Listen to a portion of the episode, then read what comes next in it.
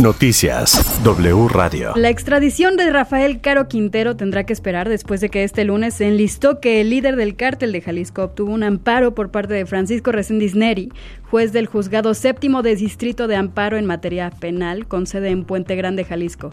Al respecto, el presidente Andrés Manuel López Obrador eh, reconoció durante la conferencia de prensa matutina la existencia de juicios de amparo para proteger al capo mexicano más buscado por la DEA de Estados Unidos por ser el presunto responsable del asesinato de su agente Enrique Kiki Camarena en 1985.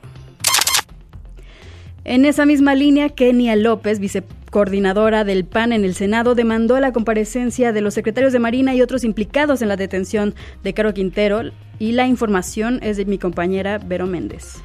Qué gusto saludarte, Clivia. ¿Qué tal? Muy buenas tardes. Efectivamente, la vicecoordinadora del PAN en el Senado, Kenia López Rabadán, dijo que están citados y deben ser llamados a comparecer los secretarios de la Marina, José Rafael Ojeda, así como la titular de Seguridad y Protección Ciudadana, Rosa Isela Rodríguez, para que aclaren si la DEA participó o no en la captura del narcotraficante Rafael Caro Quintero. La presidenta de la Comisión de Derechos Humanos afirmó que además de la detención del capo, fundador del cártel de Guadalajara, deben aclarar qué pasó con el helicóptero que se desplomó provocando la muerte de 14 marinos. Vamos a escuchar.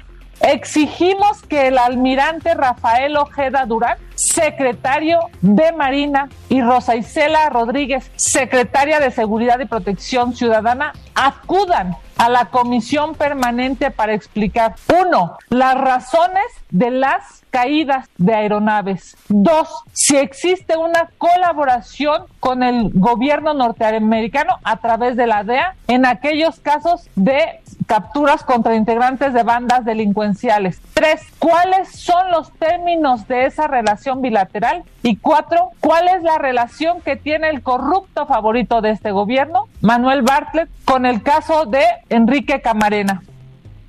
Y es que la panista señaló que es necesario que se esclarezca si Manuel Bartlett Díaz tuvo una acción o una omisión en el secuestro, tortura y asesinato del agente de la DEA Kiki Camarena ocurrido en febrero de 1985 cuando fungió como secretario de gobernación en el sexenio del entonces presidente Miguel de la Madrid. El reporte que tengo esta tarde.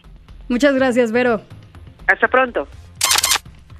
Hoy se conmemora el Día Mundial de la Vaquita Marina, uno de los cetáceos más pequeños del mundo y de los que únicamente quedan 10 ejemplares que habitan solamente en un área del Golfo de California.